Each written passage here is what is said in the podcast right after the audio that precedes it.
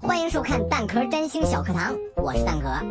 有很多人问我，他和他喜欢的人到底配不配？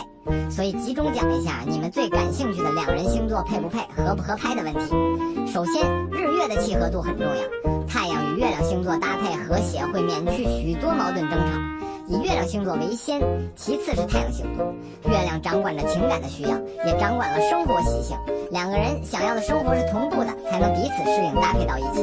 水与土搭，火与风配。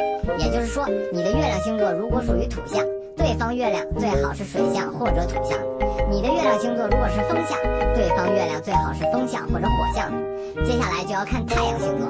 太阳星座掌管了价值观和人生目，观念不同的人在人生选择中很容易就走散了。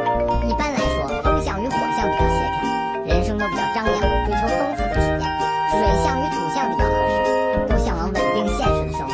另外，日月的属性搭配也是很好的，同样是风与火、水与土的组合。比如你的月亮是土象，对方的太阳是水象，这样的日月搭配也会比较和谐。你和他到底配不配？照着这样的标准来看看吧。关注星座不求人微信公众号，在菜单点击我的星盘，就可以查看你的完整星盘啦。如果还有什么关于星盘的问题，比如我什么时候会发财，什么时候能脱单，都可以来微信后台问我，说不定下期的星盘解答的就是你问的问题哦。